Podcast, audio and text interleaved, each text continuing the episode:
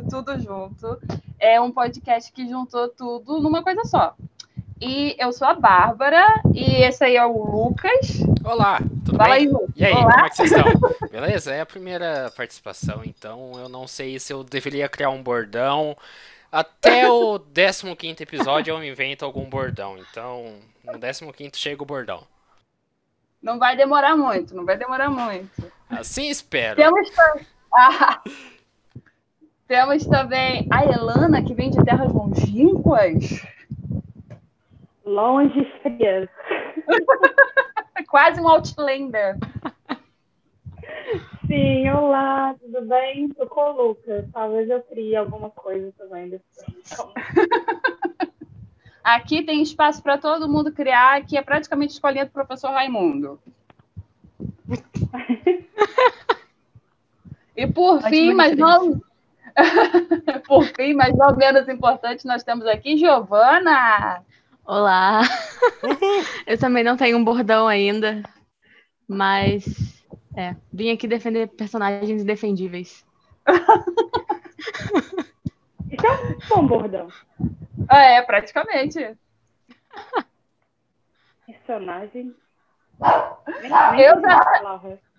Gente, eu já separei minha pipoca aqui. Vocês já estão prontos? Bora começar? Bora. Bora! Bora.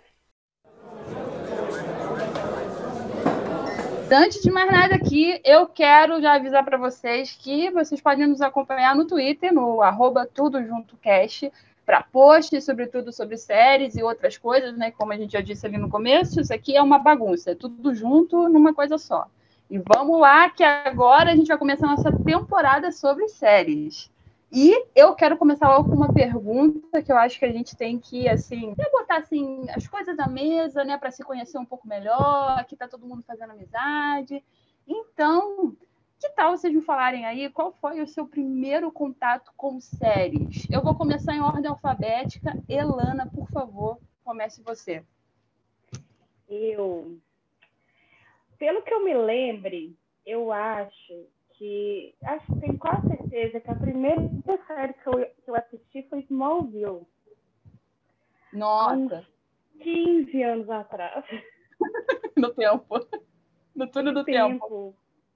E não existia streaming, né? Então, o que, que eu fiz? Eu comprei os DVDs e eu achei a coisa, uma coisa sensacional, gente. Era, sabe, tinha 10, é o quê? 10 temporadas, se eu não me engano.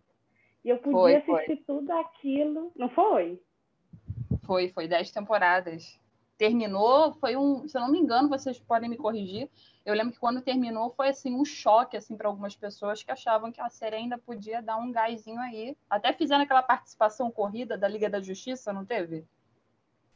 Interessante, porque eu, por exemplo, apesar de ter sido a primeira, eu não terminei. Eu também não terminei. E olha que eu acompanhei muito Smallville. O, na verdade, o meu irmão, ele é, tipo, até hoje ele é super fã da série, mas eu comecei a ver ela e parei no meio do, do caminho porque outras coisas aconteceram e eu acabei meio que desgastando com a série. Também. Outras séries apareceram também. Uh, outros amores, outras paixões. Pode continuar, Helena. Deixa eu... Então, porque, na verdade, eu, eu gostava, mas aí chegou um momento que eu vi que eu não, eu não tenho muita paciência para, assim, um caso por dia, vamos dizer. Então, tava lá, e aí aparecia o vilão, e aí ele derrotava o vilão, e aí no outro episódio aparecia outro vilão, e aí ele derrotava o outro vilão. E aí no outro episódio aí eu falei, é, acho que, acho acho que já tá bom. E aí eu parei na sete, eu prometi voltar. Prometi para um amigo meu, que foi quem me apresentou a série, ele sempre me cobrava para eu voltar. Eu falava, vou, claro que eu vou assistir tudo. 15 anos depois eu não assisti. Mas foi quem me apresentou o mundo das séries, eu serei eternamente grata. Aí, aí viu, Smallville Pequenópolis já tem uma grande uma honra aí. Mas, é, Alana, você assistia pelo SBT? Ou não? Eu comprei os DVDs. Ah, sei. Não, ela é raiz, Lucas. Ela é raiz. É, eu assistia pelo SBT na hora do almoço. com o Celso Portioli dando prêmios para as pessoas no intervalo. Meu Deus. Muito bom. Assim, eu quero ser julgada e eu vou falar, eu não gostava de Smallville. Então, Giovana! Tamo junto. Tudo bom? Vamos, vamos continuar o fluxo, que eu não quero ser expulsa do grupinho. Então. É, nossa, boa pergunta. Eu lembro, eu sou a pessoa mais nova aqui, fácil, né? Uhum. Eu não, Uhum. não peguei, não peguei Smallville quando eu tava no auge. Acho que a Eu primeira que série. nunca, desculpa interromper, mas acho que nunca teve um auge de verdade. Mas continue. Nossa, Bárbara. Putz, Desculpa. a... a- não sei. Nossa, pra ser sincera, eu não sei. Eu lembro que eu assistia Floribela quando eu era criança. Eu era bem fã de Floribela. Não assisti o desfecho, eu acho. Mas a primeira série que eu lembro de assistir, que eu assisti, tipo, todinha, quer dizer, quase toda, porque aí chegou na décima primeira temporada, foi um pouco demais. Foi Supernatural. Eu assistia Hum. Supernatural assim que assim que começaram a lançar na Netflix. E nossa, eu era viciada em Supernatural. Eu assistia Supernatural todo dia. Eu ia pra casa dos meus amigos, a gente só assistia Supernatural. Mas aí é, é o que a Ilana falou. Era sempre a mesma coisa. Chegava o episódio, aparecia um vilão, eles derrota- derrotavam o, o, o vilão lá sobre- sobrenatural. E aí depois, depois da décima primeira temporada, eu acho, e começou a ficar viajado demais pra mim. Aí falhei, falhei com o Sam e o Dean. Já não tem mais pra onde ir, aparece um Pois é. vilão, mas nada a ver com esse cara, gente. Tá bom. É verdade. Lucas, quer falar alguma coisa? É, não, não, eu, eu só tenho uma pergunta. Você não terminou a série então, né? Putz, não. Ah, Mas eu que parei. queria saber se, tava, se terminou bom. se terminou bem. Eu tenho spoilers, assim. Eu, eu, eu não assisti, eu não assisti porque eu parei na décima segunda. Eu tava até falando sobre isso essa semana no Twitter. Eu parei na décima segunda porque eu também eu torrei minha paciência, começou a ficar chato. Eu amo eles também, meu, tipo, uma das séries assim que eu mais amo, mas é, me cansou essa coisa mesmo que você está falando do procedural, sabe? Toda semana você tem um cara para derrotar e derrota, parece que é meio insignificante. E aí eu tô acompanhando, né, gente? Existe o Wikipedia, existe essas páginas de fã, e eu fui ler o final. Aí eu li o final e assim, é, não, é, não. é, eu acho que desvalidou muita coisa ao longo da temporada, eu acho. Mas assim, vale a pena ver? Vale. Quantas temporadas são? 15. Putz, Eu tô feliz. Ah, daqui a 5, 6 anos eles fazem um revival de novo. Vai vai É. trazer todo mundo, porque é sempre assim. nossa, Ah. sim. Não duvido nada, hein? Não duvido nada. Ah, Se bem que a série termina com uma possibilidade aí, que eu não vou dar spoiler aqui agora, mas se vocês procurarem na internet, acho que vocês descobrem bem fácil. Mas é uma possibilidade assim, eu não acho interessante porque eu acho clichê, mas é uma possibilidade de um reboot vir disso. Mas Ah. eu acho super possível. Super possível É que voltar. Supernatural também, eles já, eles já cansaram de tentar fazer os spin-off deles, né? Teve da, das Uhum. irmãs, aí teve um antigão que era de uns lobisomens numa cidade, então... E eles nunca conseguiram emplacar spin-off. Eu acho Teve incrível isso. animação, teve É. animação, Sim. Não deu certo, não deu certo. Agora é você, Lucas, pode falar aí a sua, Vixe. seu primeiro contato. Mais do que eu já tô imediato. falando.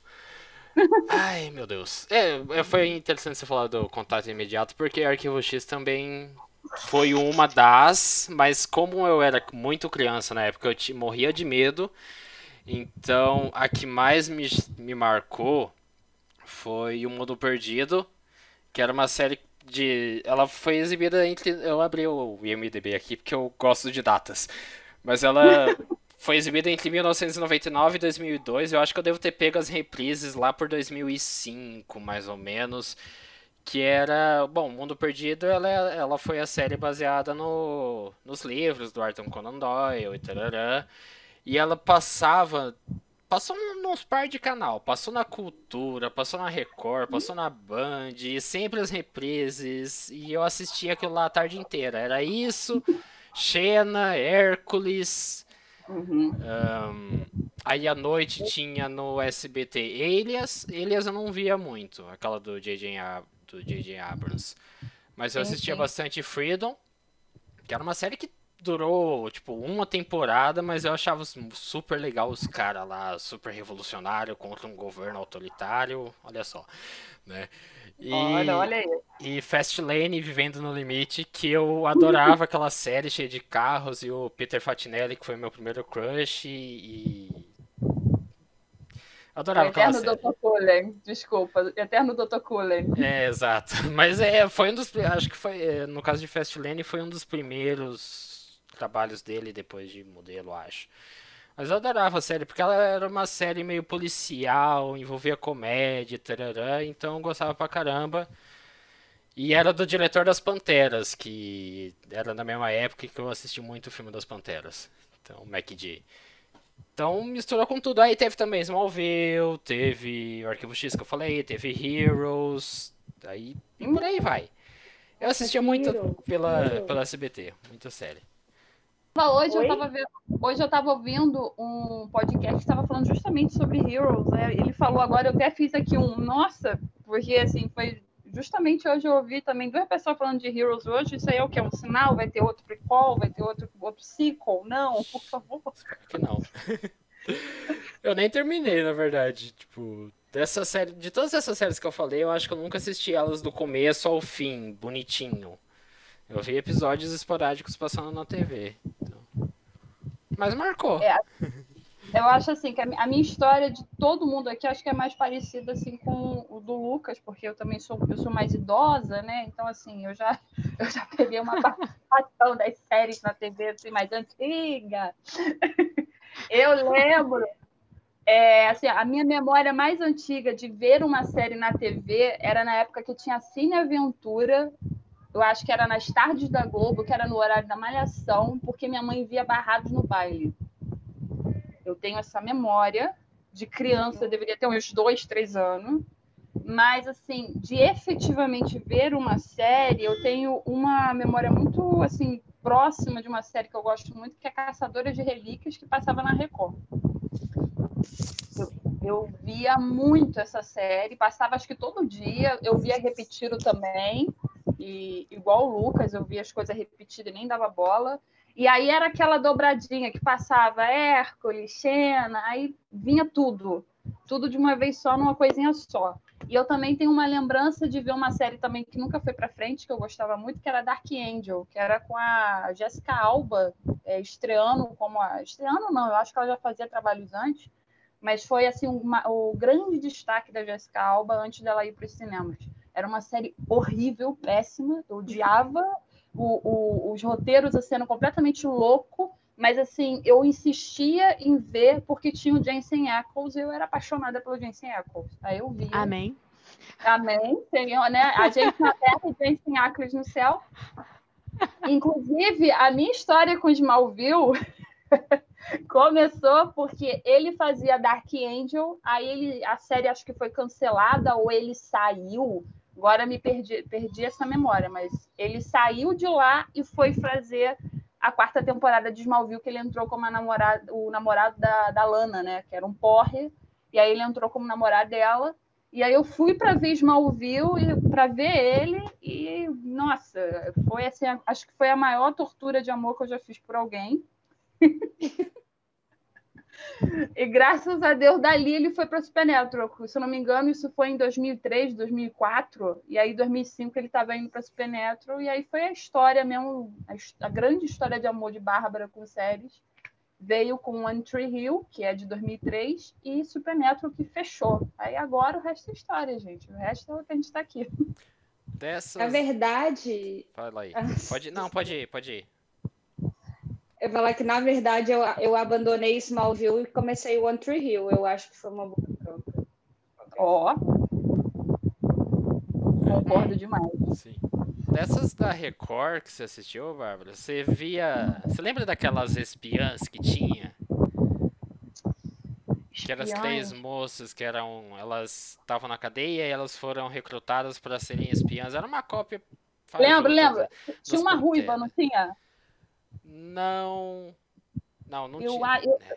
Era, uma eram duas loiras e uma negra.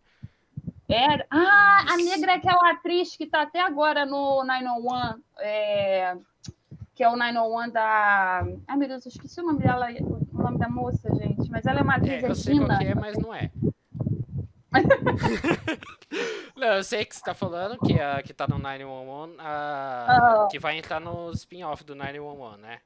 Isso, ela vai entrar agora, acho que é- ela vai ser paramédica. Não Isso, sei. que Não, ela mas... era do Suits, mas não é a que você falou. Essa que você tava falando da série do- das espiãs Aham. é a Natasha Williams, que de relevante, depois, além dessa série, ela fez.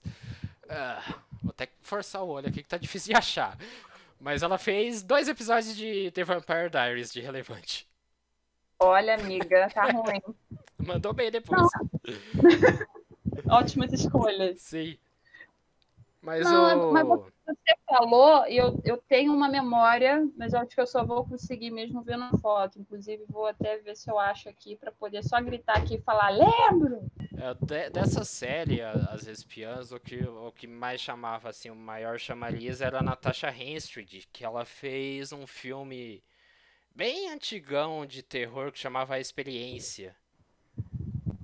Ah, sim, uma- sim. Então, não Eu se- lembro essa, essa loirinha do lado, a, a do cabelo curtinho, eu lembro dela de alguma coisa que eu vi. Eu vi essa série, eu via, Sim. eu via. É, Mas não tenho lembrança da de nada, eu via. hum, teve uma também que provavelmente o pessoal mais novo não faz nem ideia, mas era a edição de amanhã que passava na Record. Que eu adorava aquela série e eu queria ver de novo uma série desse tipo. Até teve, né? Mas no caso da edição de amanhã era do cara que ele recebia o jornal do dia seguinte. E aí ele Hum. corria contra o tempo pra poder mudar as notícias do jornal pra no dia seguinte, tipo, não acontecer e tudo mais. Eu adorava aquela série. Era o Kyle Chandler que fez Bloodline, Friday Night Lights, essas Sim. séries aí. Eu não, acho que pouca gente pegou pra assistir ela e eu adorava. Eu tenho uma lembrança dessa série. Gente, eu tô me sentindo muito velha, eu acho melhor acabar o podcast. Não foi uma boa ideia. Eu acho que eu não é assistia começo tanta do- televisão nessa época, não, gente. É que é o fim dos anos 90. Eu sou de 93, então é nessa época que eu assistia muita TV.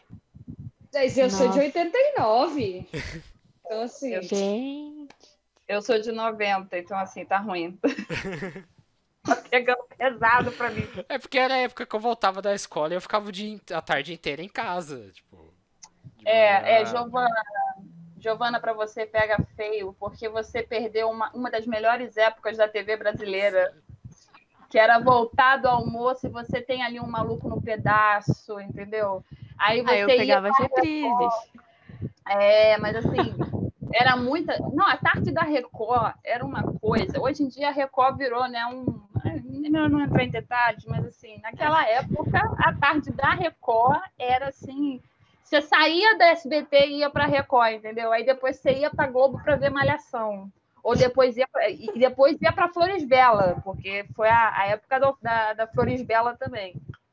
E tinha também Rebelde depois, não demorou muito ver Rebelde. Gente, é, hoje em dia a gente não tem nada, assim, só tem streaming mesmo que a gente só fica preso lá rodando eternamente à espera de alguma coisa aparecer de bom.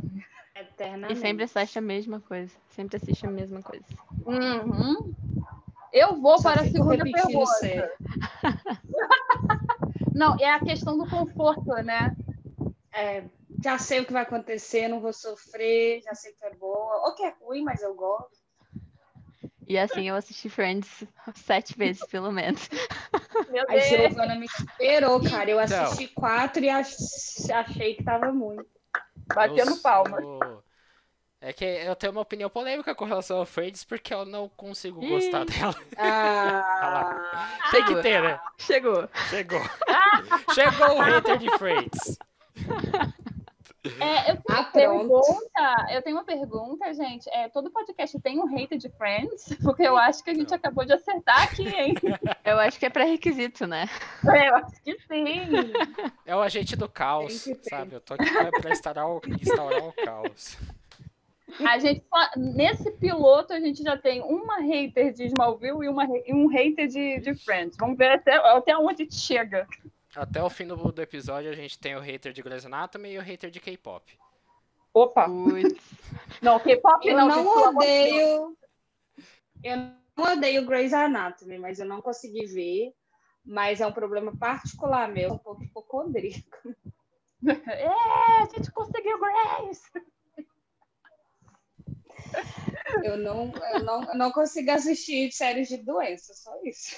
É, é uma hipocondria. Você botou no seu a ficha, eu fiz várias fichas aqui para poder chamar essa galera para fazer o podcast e na ficha dela tava lá escrito: "Eu não vejo série médica porque eu fico com medo dessas coisas de doença". eu amei, eu E é amei. real. É real oficial. Eu começo a ser. é, depois do dia, é um spoiler, mas não é, né, gente? Porque tem doença lá todo dia. Depois do dia que a mulher morreu de soluço, eu parei de assistir. Falei, não. Não se pode mais soluçar nesse mundo. Eu vou contar uma experiência, posso, do House. Vai lá. Nossa. Eu amo House, mas o House é o agente do caos das séries médicas, né? Porque a pessoa entra lá com uma unha encravada e sai sem um braço. É coisa assim, nesse nível. E teve um episódio que a mulher tava doente pra caramba e eles não estavam encontrando um motivo e o House estava ficando louco, né? Porque é egocêntrico, né? Arrogante. Aí ele louco, não Quase nada. entendendo. É, quase nada. E aí ele vai morre. A mulher morre. Aí eles vão fazer a autópsia. Aí quando faz a autópsia, é, volta o, o cara, eu não vou lembrar o nome agora, mas ele era o, ele, ele era o ator negro da equipe. Eu acho que é Mike Epps, não, não acho que não é Mike Epps o nome dele, não. É porque não tá aberto aqui. Eu não lembro o nome dos personagens, gente, pelo amor de Deus. Mas assim, ele chega, vira, tem um papo cabeça com ele, que ele tinha sempre esses papos cabeças com o House, e ele vira e fala: é, a gente descobriu o motivo para ela ter morrido. Ah, tá. Como que ela morreu? Ela morreu porque ela estava usando um sutiã enferrujado. Ah, por favor, né? Ah, não. Eu nunca Ah, não. mais, eu nunca mais consegui botar um sutiã nas minhas costas sem conferir a porcaria do ganchinho do sutiã por causa da merda desse episódio. Nunca mais, tá? Gente. Séries médicas, assistam. É ótimo. Mas eu sou, eu sou desse nível aí. Eu, eu fico muito impressionada. Não, não dá, não. Eu amava House, mas também comecei a ficar impressionada também. Teve um episódio que a menina ficou doente por causa de um carrapato que, que ficou na calça dela, e eu falei, gente. Ah, Não isso, ó. Mas esse aí é Não. real. Gente, Não, ó, então- É menos cara. absurdo. Quanto mais real, mais dá medo. Verdade total. Olha, Nossa, o Lucas encontrou. O Lucas encontrou o nome do ator é Omar Epps. Eu quase É acertei. isso quase. aí. Tem um Mike Omar Epps Epps. também, mas não é esse em questão. É, é mesmo sobrenome, a gente estava perto. perto. No, Mas, no- é- mas isso que vocês falaram do, de série médica, né? Essa coisa do- dos casos, é, eu também transfiro para as séries de bombeiro, porque eu sou viciada em série de bombeiro. E tem umas séries, por exemplo, que acontece acidente, tipo, ah, a pessoa estava dentro de casa fazendo uma comida, o micro-ondas explodiu, todo mundo morreu. Aí eu fico assim, não vou, não vou comprar uma micro-ondas, né? Eu não vou ter mais nada, vou fazer tudo a lenha. Porque a gente entra numa, numa espiral, ainda mais se a gente pegar num dia de ansiedade, né? Aí acabou o divertimento da família. Não tem como, vai ficar assistindo só as aventuras de Gumball. Mas é tipo aquela série. Exatamente. é, não é exatamente uma série, mas é um, é um programa de TV que é Mil Formas de Morrer. Eu parei de assistir aquilo ali porque. Ah. Nossa senhora, dá, dá... é o negócio do sutiã enferrujado mesmo. Teve um que eu assisti que o cara morre porque ele come. Ele come uma pimenta, que é muito forte. E aí ele toma. Ele abre a geladeira e ao invés de pegar água, ele pega, tipo, veneno de cobre e morre. Oi? Exato. E foi esse o último episódio que eu assisti. É, gente, não Tipo, guarda basta. veneno que cobra em casa, tá? só, só uma dica, Na eu acho. geladeira. Na geladeira ainda, né? É, tipo, parece aquelas histórias que a gente vê no jornalzinho, tipo assim, ah, a mulher bebe cloro pensando que era refrigerante. Tipo, gente, não dá. Pois A é. gente evoluiu tanto, né? A gente evoluiu tanto.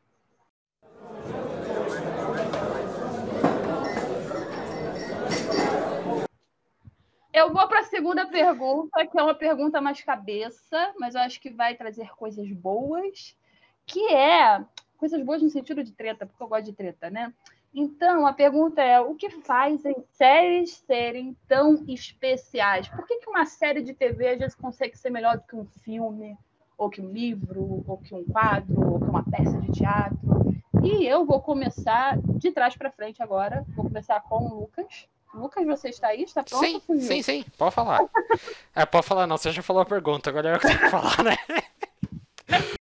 Então, eu penso que a série de TV, o que chama atenção, pelo menos pra mim, e é- essa é a minha teoria que eu tenho com relação a todo mundo que gosta de séries de TV, é que ela tá sempre com a gente. Por a gente assistir toda semana, por a gente assistir todo dia, ela acompanha um momento muito bem, é um momento bem longo da nossa vida. Então, é muitas coisas que a gente passa no nosso dia a dia acaba dialogando com o episódio da semana na série, tipo, ah, eu vi um episódio do Grey's Anatomy e o que aconteceu com a Meredith se relaciona um pouquinho com o que aconteceu comigo.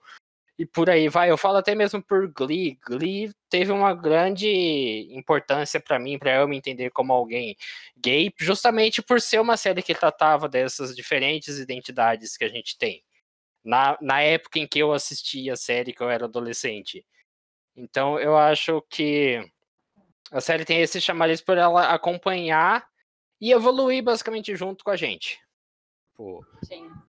e, e também porque ela é fácil, de fácil acesso. Tipo, eu penso que às vezes até a leitora, talvez você precise ter aquele mindset, aquele momento para ler, de você sentar para ler. A série ela já é mais marginal, assim, você vai vendo enquanto você faz outra coisa, enquanto você estuda, enquanto você lava roupa, você faz comida. Então ela é aquela companhia, é igual a novela, é igual a Ana Maria Braga, ela é aquela É. companhia e tal. Eu ia fazer essa ligação com a novela mesmo, que é a sensação que me passa muitas das vezes uma série ela tem essa, essa coisa do você todo dia, a novela você todo dia tem um capítulo, mas a, a série é toda semana, então é quase aquela expectativa de você encontrar uma pessoa, né? Bate uma saudade. Não, eu acho que, sei lá, não sei. Pra mim, o coração da série são os personagens, né? É igual o o Lucas falou, é igual a Ana Maria Braga. A gente tá ali pra ver um amigo, quase. Misturei o Lucas e a Bárbara. Mas eu acho que é isso. é- São os personagens que a gente quer saber o que acontece, a gente quer saber o que que ele vai fazer, a gente quer saber, sei lá, se a Rachel vai voltar com o Ross de novo. Sabe? É, é quase como se fossem, Claro. como se fossem nossos amigos. É, eu acho que é- são os personagens mesmo. E você, Lana?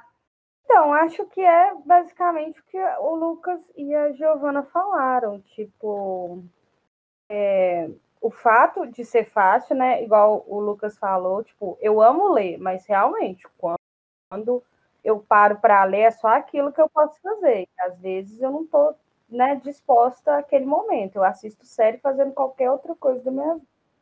Mas o fato de você poder acompanhar, né? Porque um, li, um filme, ele vai acabar ali em duas horas, uma hora e meia, duas horas. E aí acabou. Pode pensar nele durante alguns minutos, algumas horas, e acabou. Mas a série, da mesma forma que o Lucas falou, né? Que acompanha a sua vida, e a Giovana falou que você acompanha os personagens, e é, é, é isso mesmo. É tanto com você, quanto com aqueles personagens eu ainda digo que eu ainda fico pensando nos atores, fazendo aquele negócio por 12 anos. Eu ainda fico pensando neles, assim, fico, cara, nossa, eles também evoluíram, eles também cresceram, eles também fizeram aquilo tudo ali, anos para a gente poder assistir. Então eu gosto dessa sensação de estar de tá evoluindo e, e acompanhando durante muito tempo os personagens, a vida e crescendo juntos também. Vou falar que quando acaba, eu fico pensando igual esses dias acabou. Quando acabou The Big Bang Theory, eu fiquei, gente, como será não essas pessoas que ficaram trabalhando 12 anos juntas agora não se veem mais. Aí agora acabou Modern Family também, eu fico vendo eles é, tipo, conversando nas redes sociais, eu fico, nossa, deve ser. Né? A Modern Family, as crianças começaram bem pequenas, eles são adultos hoje. Eu gosto dessa parte também de, de pensar no, no, nos próprios atores. Sim. É, só para falar que você comentou do Big Bang Theory, hoje mesmo saiu a notícia de que a, a guria que fazia a namorada do Howard, a, esqueci qual é o nome do, do personagem dela na série.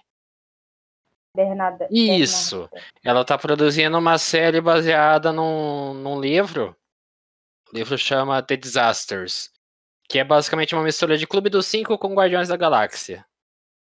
E uma série de sci-fi que vai sair pelo CW e vai ter a galera do Riverdale, a, a equipe que comanda a produção do, do Greg Berlanti e tal.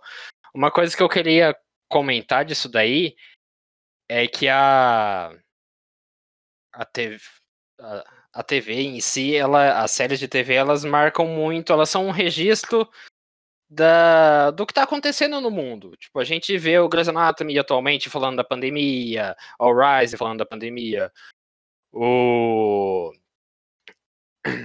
sei lá, se a gente pegar antigamente The West Wing, que é uma série que fala sobre os bastidores da Casa Branca, falando sobre o 11 de setembro, que foi na época da série, Saturday Night Live, 24 horas. 24 horas. Doctor Who, que praticamente acompanhou a evolução da TV em si como tecnologia, do preto e branco pro colorido, pro SD, pro HD. Então ela marca, ele é um puta de um registro do que tá acontecendo no mundo. Eu acho isso muito legal da questão da história em si das séries. É isso que eu ia falar. Sim, isso também. Eu não. Eu fiquei com... Desculpa, fala. É, não, eu fiquei com receio de falar puta. Eu não sei se a gente vai poder falar palavrão aqui. Ai, gente, eu falo muito palavrão, é, então... vai, vai, ter que ser mais. Vou empolgar. É. Eu gostei muito desse link que você fez agora, Lucas, porque inclusive a gente, eu tinha até comentado que uma das minhas ideias de podcast era falar justamente sobre essa questão é, das séries falarem sobre momentos históricos e a pandemia. E eu acho que isso é muito importante. A gente é, assistir a série, não é só essa sensação de é, você se sente perto, do, perto dos personagens e ver histórias diferentes, mas é essa sensação de que você está vendo uma história que talvez você não conseguiria ver sendo contada, porque, por exemplo, no nosso país, é, história, história mesmo, é muito difícil da gente ver ela sendo dada em sala de aula, é, por exemplo, a história do. É, a história dos Estados Unidos a gente até tem, mas a história do Japão, por exemplo, então tu pega uma série como. Ai meu Deus, agora a série escapou o nome da minha cabeça, mas é a série de zumbi que tem na, no Netflix, que passa na, na era medieval no Japão. Era nem medieval, é feudal do é Japão. É o Kingdom, né? Isso, Kingdom, fantástico você lembrar. É, cara, é, você está vendo uma história que a gente não tem em sala de aula. Esse momento da pandemia está é, tá tendo muita crítica das séries, é, porque elas não estão abordando como deveria ser abordado, que é mostrar a, a pandemia começou e ela continua. Tem muita série que está mostrando um episódio e depois tudo volta ao normal. Então, não é assim que as pessoas querem ver a pandemia sendo retratada, e isso fala muito sobre essa importância e sobre como a pandemia é a pandemia, não só a pandemia, mas tudo no geral acaba nos marcando e tornando especial é, essa relação que a gente tem com séries. Inclusive, só para eu concluir, 911 é, vai voltar em janeiro e já falaram que ela vai voltar cinco meses depois do início da pandemia. E a série vai retratar a pandemia, então eu acho assim eu acho que é isso que a gente quer ver. A gente quer ver a história sendo retratada, sendo mostrada com fidelidade, e eu acho que isso que torna também é, especial para a gente. É ver histórias que marcam e que mexem com as nossas emoções. Não sei se isso fez sentido, mas enfim. Uh, fez super sentido. Eu achei que fez. É. Total. É. Isso aí mesmo. Se sente ali, né? A gente tá vivendo isso e ainda assistindo isso. Mas eu preciso comentar que All Rise, que é a série, uma série jurídica que passa na CBS, ela ainda não tá no Brasil, então você precisa fazer seus cambalachos para ver. Infelizmente ainda, tá, ainda não tá no Brasil, porque já tá na segunda temporada e é uma série muito boa. E eu gostei muito da forma como elas retrataram a pandemia, porque a primeiro episódio da série eles já metem o problema da pandemia com os protestos que tiveram em junho, julho do Black Lives Matter nos Estados Unidos. Então foi logo no começo essas duas pancadas, porque a série é protagonizada na cara, porque a série é protagonizada por uma mulher negra. Então, que é uma juíza e tipo num sistema completamente falido e racista que é o sistema judiciário prisional americano. Infelizmente não só nos Estados Unidos é assim, né? Mas e foi bem na cara e eu gostei muito do que eles fizeram, porque foi bem honesto. Ah, é um pouco esquisito você ver eles tratando de maneira tão normal a gente ter que sair andando para lá e para cá de máscara, ter um vidro de um acrílico é, separando a gente é esquisito, dá aquele certo desconforto, mas eu gostei do que a série fez em si. Então, eu acho que, sei lá, se for pra gente comparar, eu não sei como tá Grey's Anatomy com o plot da Meredith internada com Covid e encontrando uma porrada de gente na praia. Eu não sei como é que tá a série os, os, os fantasmas na praia. Não sei como é que tá a série e a exploração do Covid nela, mas eu gostei do que a Rise fez. Se alguém acompanha Grey's Anatomy e souber como é que tá. Ixi. Eu não... Por fora também. Oh, e eu vou te falar, na verdade, eu tô achando estranho. Eu tô achando estranho ver as, os filmes, mesmo antigos, e falar, gente, por que, que esse povo tá sem máscara? Sim. tá acontecendo? Por que eu vendo aquela série da. A minissérie da Nicole Kidman andando sem máscara em Nova York. O que, que você tá fazendo sem máscara aí, mulher? Aí vendo, eh, tá vendo o vento levou, aí tá lá a Scarlett correndo no meio da montanha e você bota a máscara, garota, bota a máscara. é, você assiste a série, não tem ninguém medindo a temperatura no pulso. Que absurdo. No pulso. É, na cabeça Mas... é perigoso. Oh, perigoso. Pode mexer com o neurônio e com o código genético. Cuidado, ó, perigosíssimo. É. Coloca um chip lá dentro, você não nem percebe. Minha Nossa Senhora. Mas assim, é, essa questão do Grey's Anatomy eu não tô vendo, tá? Eu parei na décima temporada, me julguem, mas a Yang saiu, eu saí junto com ela. E E eu tô vendo os comentários, assim, porque a minha, a minha TL no Twitter vê muito o, o Grey's Anatomy. Aí eu tô vendo e o pessoal tá falando que ela tá de. Ela tá lá, né? Que ela tá doente, e aí ela, ela tá vendo essas pessoas mortas. Assim, eu não sei se vocês assistem essa série, Sob Pressão, que é da Globo. Eu sou apaixonada pela série. Mas eles usaram Doida de um É muito bom, muito bom, recomendo pra caramba. Mas assim, eles fizeram esse recurso também do personagem tá doente e ele teve tipo uns flashbacks da, de quando ele era mais novo e porque ele tinha começado a ser médico. Até achei interessante, mas eu achei assim que para o momento que a gente estava vivendo da pandemia, é, esse tipo de detalhe para mim não era, sabe, é, como eu posso dizer, relevante. Eu acho que tinha muita, muitas outras coisas que podiam mostrar.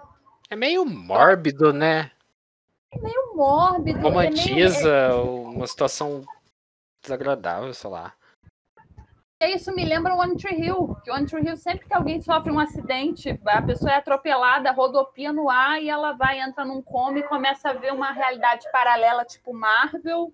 E é isso aí, vamos ver aqui como é que seria Brooke se nunca conhecesse o Lucas. Tipo, caguei, entendeu? Você não precisa colocar a pessoa morrendo para poder ter esse tipo de vislumbre, entendeu? Dá uma ayahuasca para a pessoa, sei lá. Que tinha outras coisas que deveriam ser prioridade. Você deveriam mostrar como que os governos estão lidando com isso, como a história do, da série vai retratar essas questões do governo, até porque a gente tem série de tudo que é canto do mundo, né? Eu acho que só a Austrália que tem a permissão de fazer um, um episódio sobre é, pandemia e no episódio seguinte todo mundo voltou para a vida normal. E é isso. Aí. Eu fico pensando até que ponto que as séries, assim, precisam retratar a pandemia. Porque é importante que quem for retratar a pandemia retrate de uma forma responsável e, e boa, né, pra narrativa também. Mas fico pensando que às vezes a gente, a gente, né, a, o, o espectador, ele tá procurando mais, sei lá, uma fuga da pandemia, né?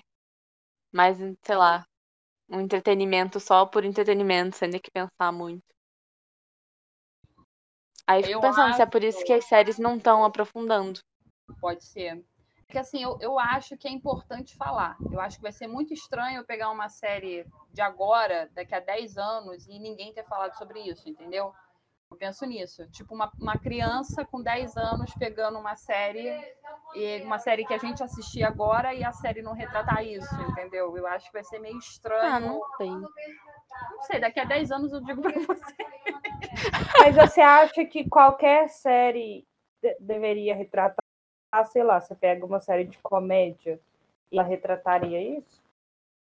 Eu acho que uma série de comédia retratando isso poderia até ter uma pegada engraçada. Tipo, mostrando as pessoas lidando com. Ah, tem- eu tenho que lavar as compras que eu fiz no supermercado. Gente, Pushing Daisies foi tipo a. a- é, foi praticamente o, o pre-call da pandemia, né? Todo o relacionamento do casal, eles não podiam se tocar. Então, assim, e era uma comédia romântica, né? Uma das poucas que a gente teve na televisão, com pegada Sim. mesmo de rom-com. E, e foi super interessante. Eu acho assim, como ela falou, a gente, eu acho que não tem que ser uma obrigação, mas eu acho que seria interessante as séries é, retratarem de uma maneira que mostre até uma forma de. é, eu vou usar a palavra respeitar a história que a gente está vivendo, de certa maneira. Eu acho que eu acho que é importante a gente ter essa marca. Mas, por exemplo, uma série de sci-fi, eu já sei, eu acho que não, tem necessidade. Entendeu? Só se for fizer um ret- retratar. vou- Ah, lá em 2020, lembra aquela pandemia que as pessoas tiveram com o vírus? Aí, mas aí vai ser uma coisa assim que eu acho que vai ficar completamente, que nem eu falei da questão do sonho. Eu acho que vai ficar meio jogado, vai, vai se tornar meio irrelevante, só falou por falar. Falando em série de sci-fi, vocês assistiram é, Utopia? Utopia? Não, eu Ainda não. Ju. Eu encomendei aqui no via Canadá, Gente, mas ainda não vi. que. Nossa, olha. A série tinha tudo pra dar muito certo. Mas olha, vou, vou falar pra vocês que Deu tudo errado. eu achei meio ruim, entendeu? Bom, ela Porque ela. Foi? Eu não, não acompanhei. Eu assisti a primeira temporada e fiquei chocada demais pra procurar qualquer coisa. Nossa. Foi triste. É, Eu até tinha colocado. Ainda não vou dar spoiler também. Não, não dá não, porque é ruim. Não. Eu lembrei porque ela tem esse negócio de prever, de tipo, o plot dela é que tem uma revista, um, um quadrinho, né, que prevê o futuro. Só que aí eles ficam no dilema de é, ele tá prevendo o futuro porque é real ou é tudo uma coincidência. Entra um, um negócio meio conspiracionista e aí não, não, não acaba muito bem no contexto de 2020, sabe?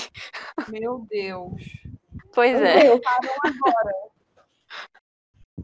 Mas é rápido de assistir. Quem quiser assistir pra falar mal comigo, ou não. Ah, acho que eu vou lá, acho que eu vou lá no Wikipedia só para ver o que, que aconteceu. É muito bom o conceito de assiste pra poder falar mal. Eu adoro isso. Ah, Tem que falar mal com sim. propriedade, poxa. É, é, adoro, Exatamente. gente. Eu já falo mal sem assistir. Assistir, então, a gente vai ter só uma hora de reclamação. Vamos fazer um episódio, esse episódio para falar mal de séries. Sim. Por favor. Nunca vi, mas odeio. Eu odeio, já falei. Nossa, triste. Séries que eu odeio e nunca vi. É, Nunca vi, nunca verei. Eu Peraí, coloco aqui. How I Met Your Mother. Opa. eu- uma pergunta que eu tenho, até para voltando ao a pergunta inicial, é, ô Helena, aí onde está em Dublin, né? Sim. É, aí, como é que você consegue reparar, do- ao menos do contato que você tem com as pessoas daí, do, as mesmas pessoas que moram aí, você consegue reparar como é que eles são com as séries de TV, com esse tipo de produção? Se eles são tão enérgicos assim como a gente, como os brasileiros, ou, ou não? Você chegou a reparar como que funciona por aí? Eu acho que como brasileiro é muito difícil. Mas assim, eu vejo pelo meu marido, né? Ele é viciado da mesma forma que eu sou. Ele conhece todas e sabe todas e acompanha todas. Mas eu acho que sim, sabe? Porque uma coisa interessante daqui é que as novelas elas duram anos. Ah, é, Então, as próprias novelas já são séries. Por exemplo, tem uma novela que chama City. É, ela é de 1988 e ela tá até hoje. Minha gente. Então eles têm. Isso é uma, só uma novela. E aí os personagens vão trocando, né? Lógico, as pessoas morrem. De verdade. E na Inglaterra também Mas- tem, né? Eu lembrei agora do, do Doctors. Eu não sei se passa aí, mas é, acho que tem 20, mais de 20 anos. Dr. Who tem 50 já. Não, é Doctors Nossa. o nome. Ah, tá. Eu achei que é você tá falando Dr. Who. Não, Eu sei, um é, mas Dr. Who se conhece. Essa do Doctors é tipo a série que todos os britânicos atores já fizeram na vida e é uma série bem bagaceira. E se eu não me engano, é tipo, tipo uma série médica mesmo, mas é uma novela. Ela passa já tá passando de 20 anos já. Acho que ainda tá passando, inclusive. Mas é Ah, é, é, bem, é bem Inglaterra mesmo, né? Que a Irlanda, ela. é tudo- é da Inglaterra. Que, meu, que meu marido não me ouça. que não te ouço. que ele não me entenda. Mas aqui, é, e aí eu vejo pela minha sogra também, ela é muito louca com séries. E o meu marido, ele sempre fala, né? Ele passou a vida toda vendo a mãe dele, vendo séries, e ele foi se interessando. Então, assim, eu não posso falar, eu não consigo saber do geral, mas eu acho que sim, mas eu sei que, pelo menos aqui em casa, graças a Deus, o irlandês, ele ele, ele, ele me acompanha bem. Eu acho que sim, mas eu acho que igual brasileiro é tudo muito difícil, né, gente? A gente é muito passional. Gente, é um caso à parte, é um estudo. A gente é muito emocionado. Sim. Emocionada, é isso que a gente é. Ó, o Brasil parou por causa do final da Avenida Brasil, tipo. Eu saí correndo da faculdade naquele dia, tipo. Nossa. Exatamente, quase uma novela, veja bem. Não, eu ia falar que Caminho das Índias também foi muito. Assim, não chegou aos pés de Avenida Brasil. Mas eu lembro que o final também foi muito esperado. Nossa, foi meio caótico. Eu era Foi, muito pequena, foi, então. foi. Não lembro nem o que aconteceu, mas eu lembro que foi um evento. Eu lembro, eu lembro de uma cena da, da Maia caída no chão chorando, porque eu acho que ela não ia conseguir ficar com Raj. Ah, o spoiler, gente, desculpa, são 200 episódios. Ah, mas todo, to- todo mundo sabe pelo menos alguma coisa dessa novela, né? Essa novela foi, desculpa, é bagaceiro, mas é um marco, é um marco. Marco, é. Realmente. Vocês querem falar mais alguma coisa sobre essa última pergunta? Eu tô de boa, vambora. Também. Eu fiquei boiando aqui na parte das novelas. pra falar que eu não assisti, acho que a última que eu vi foi o. Cordel Encantado. É Cordel Encantado o nome? Isso, isso, isso. Nossa, eu adorava aquela novela. Teve 90 episódios, tá? Acho que é por isso. Muito triste que essa novela durou pouco. Sim. Mas eu Ela gostava. tinha assim, um visual lindíssimo. Muito bom. A, abertura cinco dela anos era que eu não assisto maravilhosa. novela. Não, eu vejo. Eu tô, tô maratonando, inclusive, uma agora, que é Orgulho e Paixão, que é baseada nos livros da Jane Austen. E tô gostando bastante. Tem umas coisas que me dá raiva? Tem. Mas é legal. Tô querendo. Tô querendo, tô querendo ver Caminho das Índias, inclusive. Fiquei com vontade hoje quando eu vi um vídeo de um indiano reagindo a Caminho das, das Índias. Achei bem legal. Mas é, eu vou para a última pergunta do bloco, então. Vocês estão preparados? preparados. Sim. Dá ver. Tô falando.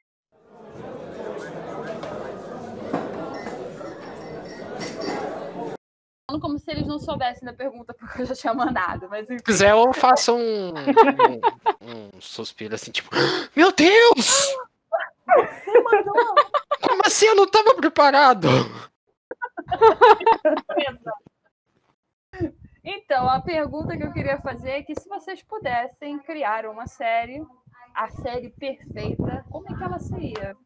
E agora eu vou começar novamente, né, ordem alfabética, vamos começar com Dona Elana das Terras Longínquas.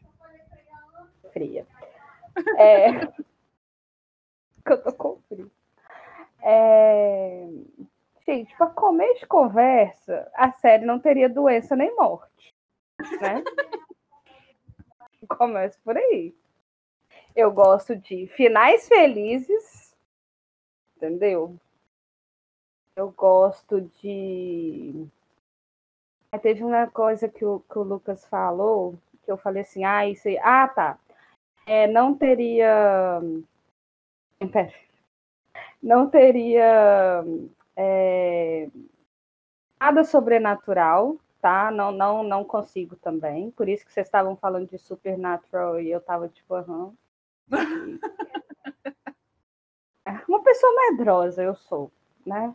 Dá para perceber. Sei lá, eu gosto. Eu acho que uma série perfeita acompanharia ali um, um estilo One Tree Hill, entendeu? Eu acho que eu vou resumir assim.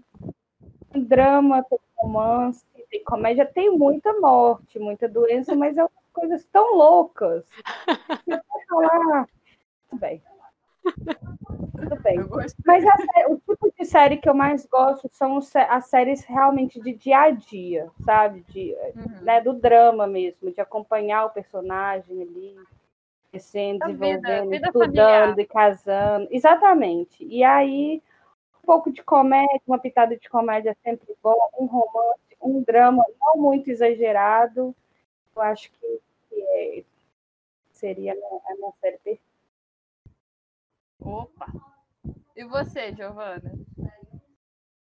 Putz, aí é difícil essa pergunta.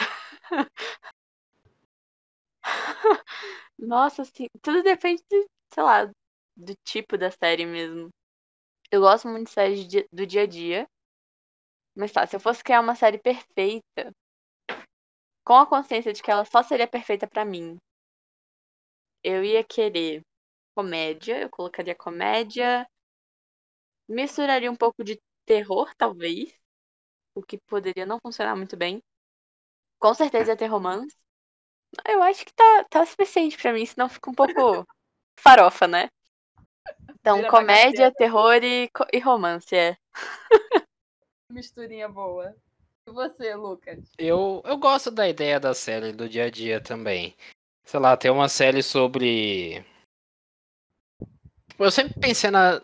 No... Sabe aquele canal do YouTube? Eu não sei se vocês já viram. Aquele Bon Appetit. Ele tá, virou um péssimo exemplo recentemente porque eles são racistas. Mas. basicamente. Mas o. É. O, a péssima recomendação, essa minha.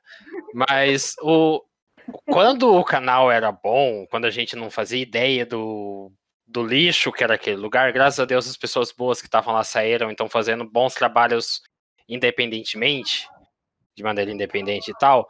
Eu sempre tive, eu sempre gostei da ideia de ter um séries que se passam em locais de trabalho, por exemplo, a cozinha de um restaurante, no caso do Bon Appetit era, uma, era a cozinha de um- uma revista de culinária.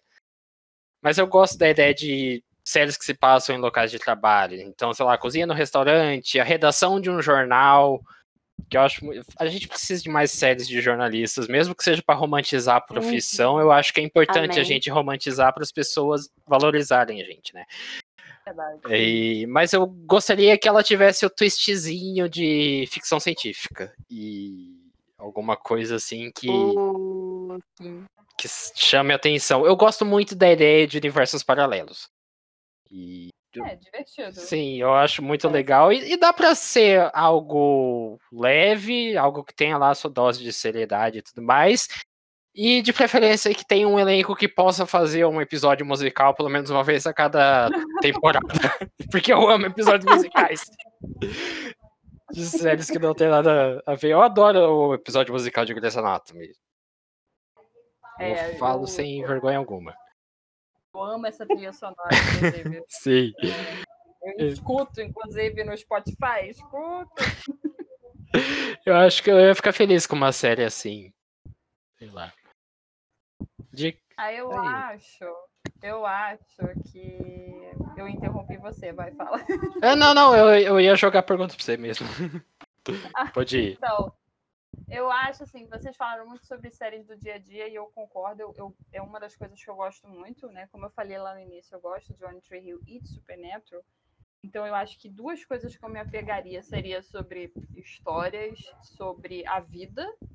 Eu gosto muito de série de terror, mas acho que a série perfeita para mim seria a série sobre a vida, focando numa família, focando em dois irmãos ou numa mãe, numa filha. Inclusive é algo que eu queria muito que tivesse no Brasil, sabe? Vai ter agora esse especial de Natal na Globo, que é da das Fernandas, né? Que vai contar a história delas no Natal, que foi do, do daquele especial do amor que eles fizeram é, vivendo na pandemia. Não sei se vocês chegaram a ver alguma coisa. Não. É, você nas terras longínquas. E aí, enfim, vai ter essa série. Eu achei muito legal, porque acho que são assuntos que eu, que eu gosto. São assuntos que não só eu domino, mas são assuntos que eu, eu, eu sinto falta de ver na televisão. Até hoje, para mim, é uma coisa que eu, assim, não cabe na minha consciência que a gente não tenha tido um novo One Tree Hill, um novo Gilmore Girls. A gente sempre tem séries tentando ser Lost, séries tentando ser Law and Order. Então é, é muito triste você ver que não está tendo é, esses remakes de ideias de algumas séries como essas que eu falei agora, e até mesmo tentativas de coisas novas. O Lucas falou do All Rise, eu acho que o All Rise é uma tentativa muito interessante de uma coisa que a gente já conhece, mas com uma pegada nova, porque o foco é em juízes, né?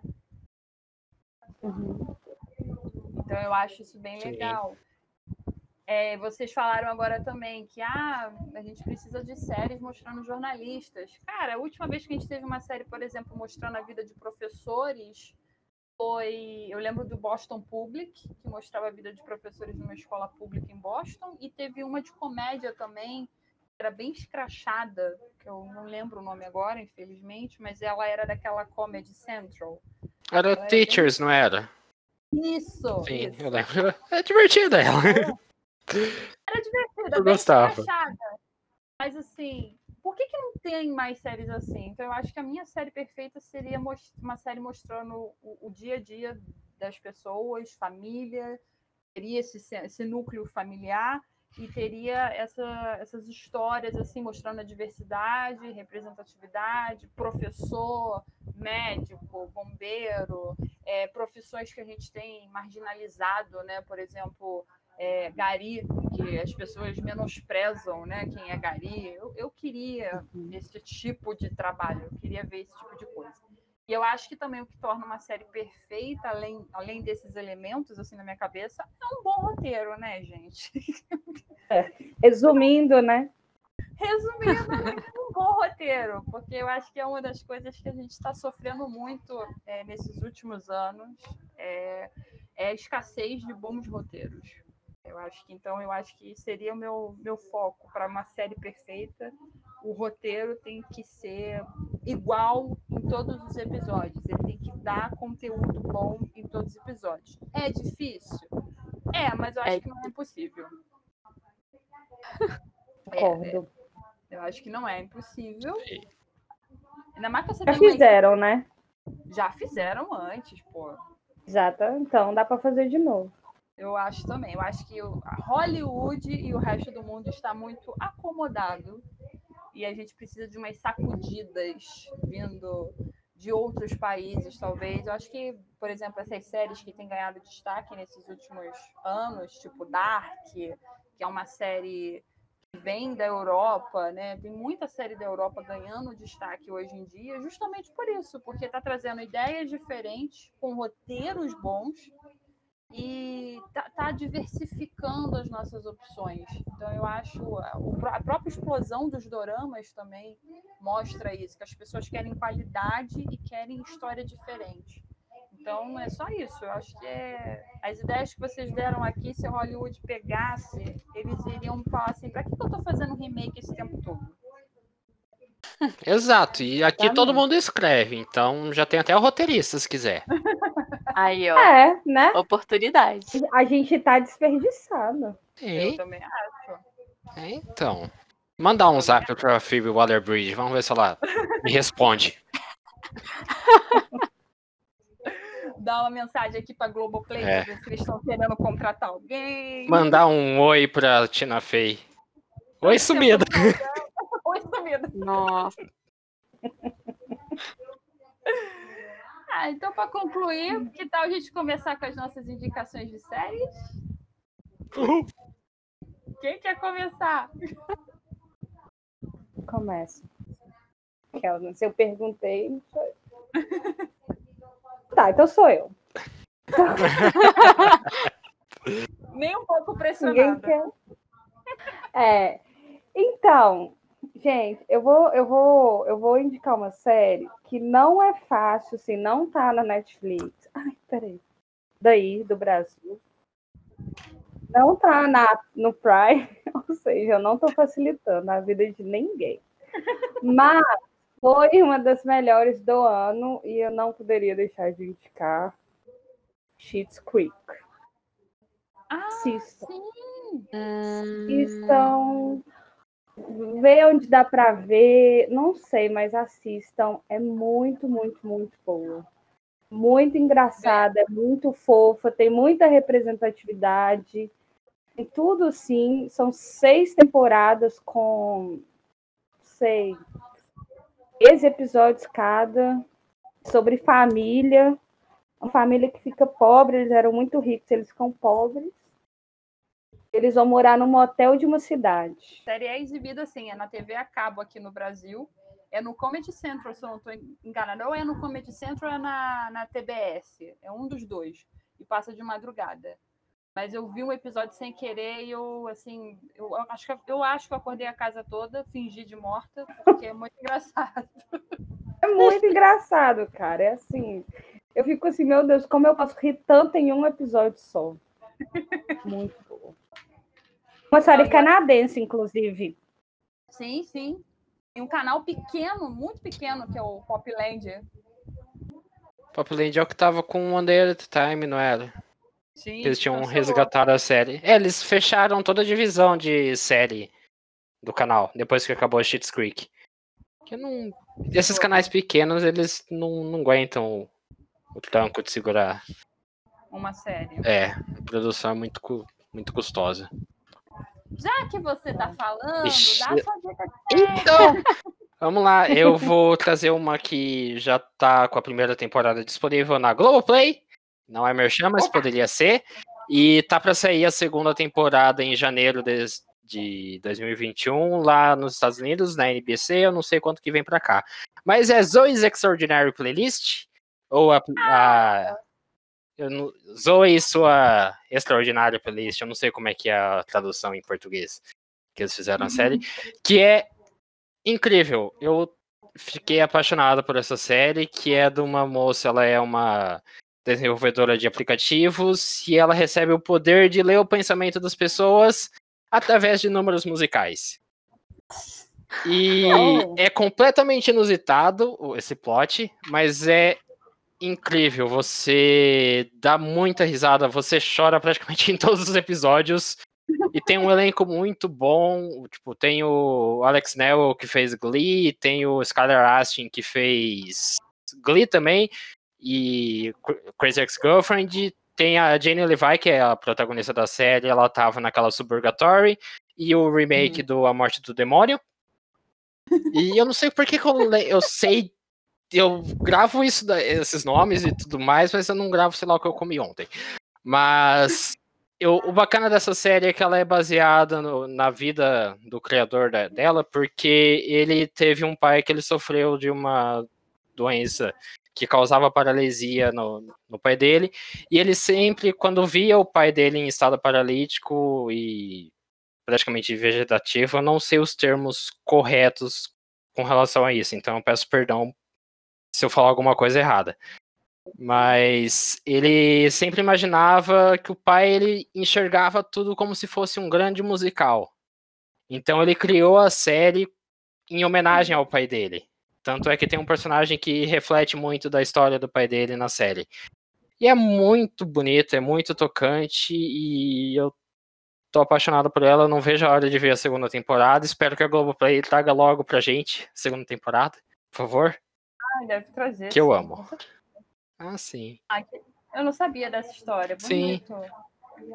É muito, no episódio até mostra, que tipo, legal. em memória do, do pai do criador. Ah, gente, gostei disso. Aí tá vendo? Entra pra pergunta sobre as séries serem especiais. Exatamente. Toda, toda essa criação emocional. Giovana? Ai. É despacito? Ai. Olha, eu consegui escolher duas. Você pode usar uma hoje e vai usar a próxima na próximo, no próximo podcast. O que você acha? Tá bom, pode ser. Hoje eu vou deixar, então, a indicação para uma. Tem. Ela pode ser muito gostada, ela pode ser muito odiada. Mas é O Homem do Castelo Alto. Opa! Eu tenho é uma série do. Ou eu quero muito ler o livro, mas eu ainda não, não consegui. Mas a série fala sobre. Bom, é, é, é quase um universo paralelo, mas é o resultado da Segunda Guerra Mundial foi o contrário do que aconteceu. A Alemanha venceu a Segunda Guerra Mundial e agora domina os Estados Unidos junto com o Japão. E aí oh.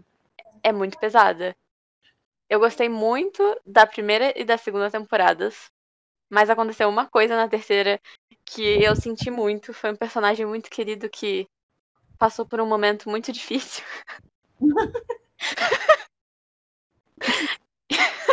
e aí eu não consegui terminar de assistir ainda, então. eu tô rindo, mas é de nervoso. mas é, fica a indicação. O que eu assisti eu gostei muito. Falta terminar ainda. Tô reunindo coragem. Eu já anotei. Tá tudo anotado aqui. Fazendo as, as anotações. Eu vou indicar uma série que uh, eu acho que a Elana não vai assistir, que é uma série de terror. Essa eu não é... vou anotar. eu, vou, eu vou anotar só por consideração, mas vou, vou botar um ponto de interrogação. É, é... Um asterisco. Um asteriscozinho botar. É o mal. Essa série tem no Globoplay. É, eu agora não lembro qual é a emissora. Eu sabia, mas agora não estou me lembrando. O nome da série é Evil. E ela conta a história de um padre, que é interpretado pelo Mike Coulter, que fez o Luke Cage e pela e a outra protagonista, o nome dela é Katja. Eu não lembro o sobrenome porque ela é, se eu não me engano, ela é dinamarquesa. Então me perdoe porque meu dinamarquês não está em dia. E eles são os dois protagonistas. Ele é um padre que acredita no, no ele está a trabalho pelo Vaticano para descobrir se casos que são dados como sobrenaturais, como por exemplo é, possessão, milagres, são de verdade, estão acontecendo mesmo de fato, e aí ele reporta ao Vaticano. E a gente tem essa outra personagem que ela, ela é meio que. Ela é uma psicóloga forense, forense eu ia falar em inglês forense. forense. ela é uma psicóloga forense. E ela tá meio que para fazer o contraponto com ele. Então a série toda é, são episódios, é, cada é da CBS. O Lucas ajudou aqui, é da CBS a série. E cada, cada episódio é um caso e tem um, uma história de fundo que vai permeando os episódios e quando chega no final a gente tem mais ou menos a solução desse caso e tem uma ótima abertura para uma segunda temporada que foi confirmada. E o que eu mais gostei da série é que ela aborda esses casos sobrenaturais. Ele termina, na maioria, vamos colocar assim, 100, a gente tem 100%, né? 80% dos casos ele termina sem você saber se é sobrenatural ou não. Então eu achei isso assim O... brilhante, porque você é quem vai decidir se foi verdade ou não. E os embates também do ceticismo com é, a, a, crença do personagem do Mike é muito legal. Que o nome dele é David, me lembrei agora. O nome dele é David. Então é muito legal. São três episódios, 40 e pouco minutos, aquela, aquela coisa básica, mas foi muito bom. Eu acho que se tivesse sido uma série de 20 e poucos episódios, teria ficado bem chata, porque ficaria repetitiva mas três episódios ficou perfeito, muito bom. E, assim, assim, minha opinião de pessoa que também eu sou parcialmente medrosa, é, não me deu medo, tá? Eu achei até que eles pegaram leve. Tem algumas coisas na série que até beiram ao ridículo, eu diria, porque teve muita gente que falou que achou ridículo algumas coisas que aconteceram ali e tal, mas eu achei legal, eu comprei a ideia, eu gostei e assisti tipo em três dias, assim, quase numa tacada só. Foi numa semana, eu estava assistindo tudinho e fiquei triste porque agora tem que esperar a segunda, né, gente? É a vida. É a vida de séries. E é isso. Eu acho que agora a gente acabou aqui. Vocês podem começar as despedidas. É, por favor, né? Se despeçam e, e deixem uma rede social para as pessoas encontrarem você. Vocês, no caso. E eu vou começar em ordem alfabética de novo. Elana, sua despedida. Então, foi isso. As minhas redes sociais, você me encontra no Twitter como arroba Elana Moreira. Instagram como arroba autora Elana Moreira. E vejo vocês, converso com vocês na próxima. Giovana? É... Bom, a minha despedida vai ser mais simples, porque se todo mundo ficar falando tchau, acho que fica meio repetitivo. então, minhas redes sociais são arroba Giovana B. Lobato. Giovana com I, dois N's, tanto no Twitter quanto no Instagram. É, estou ansiosa para os próximos episódios, então continue escutando. Uhul! É. E aí? Nossa, sobrevivemos! Conseguimos! que emoção! É, fazia tempo que eu não gravava podcast ou interagia com outras pessoas que não fossem meus pais e meu irmão. Então, é emocionante. Mas o quem quiser me acompanhar falando baboseira no Twitter, no Instagram, é lmcabreiro. Não tem i no meio do cabreiro, não é cabreira, é cabreiro. E vai lá que eu falo um pouco de série, falo de tudo um pouco, falo da vida, do universo e tudo mais. É isso. Tchau. E eu vou aqui me despedir de vocês. Obrigada pela oportunidade, vocês terem nos ouvido, essa bagunça, todo mundo falando, todo mundo amando série. E vocês podem me acompanhar no Twitter, no I am, porque eu sou americanizada, tá? É I am Bárbara Erdi, tá? Erdi com H. E a gente pode se encontrar por lá e papear mais um pouco. E até o próximo episódio. Tchau! Tchau! Uhul! Yeah!